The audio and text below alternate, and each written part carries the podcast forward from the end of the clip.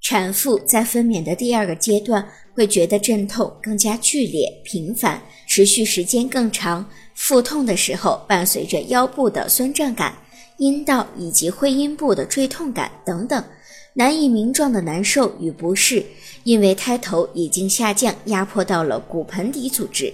孕妈妈会反射性的产生排便感，于是不由自主地向下屏气做排便状。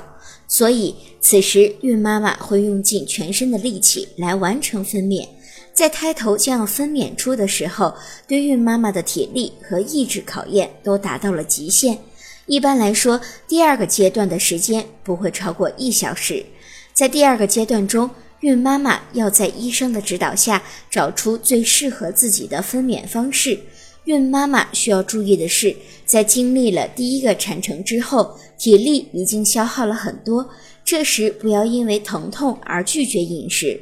如果准爸爸在旁边陪同，要注意不断的给孕妈妈补充水分，提前准备好巧克力，防止孕妈妈虚脱造成难产。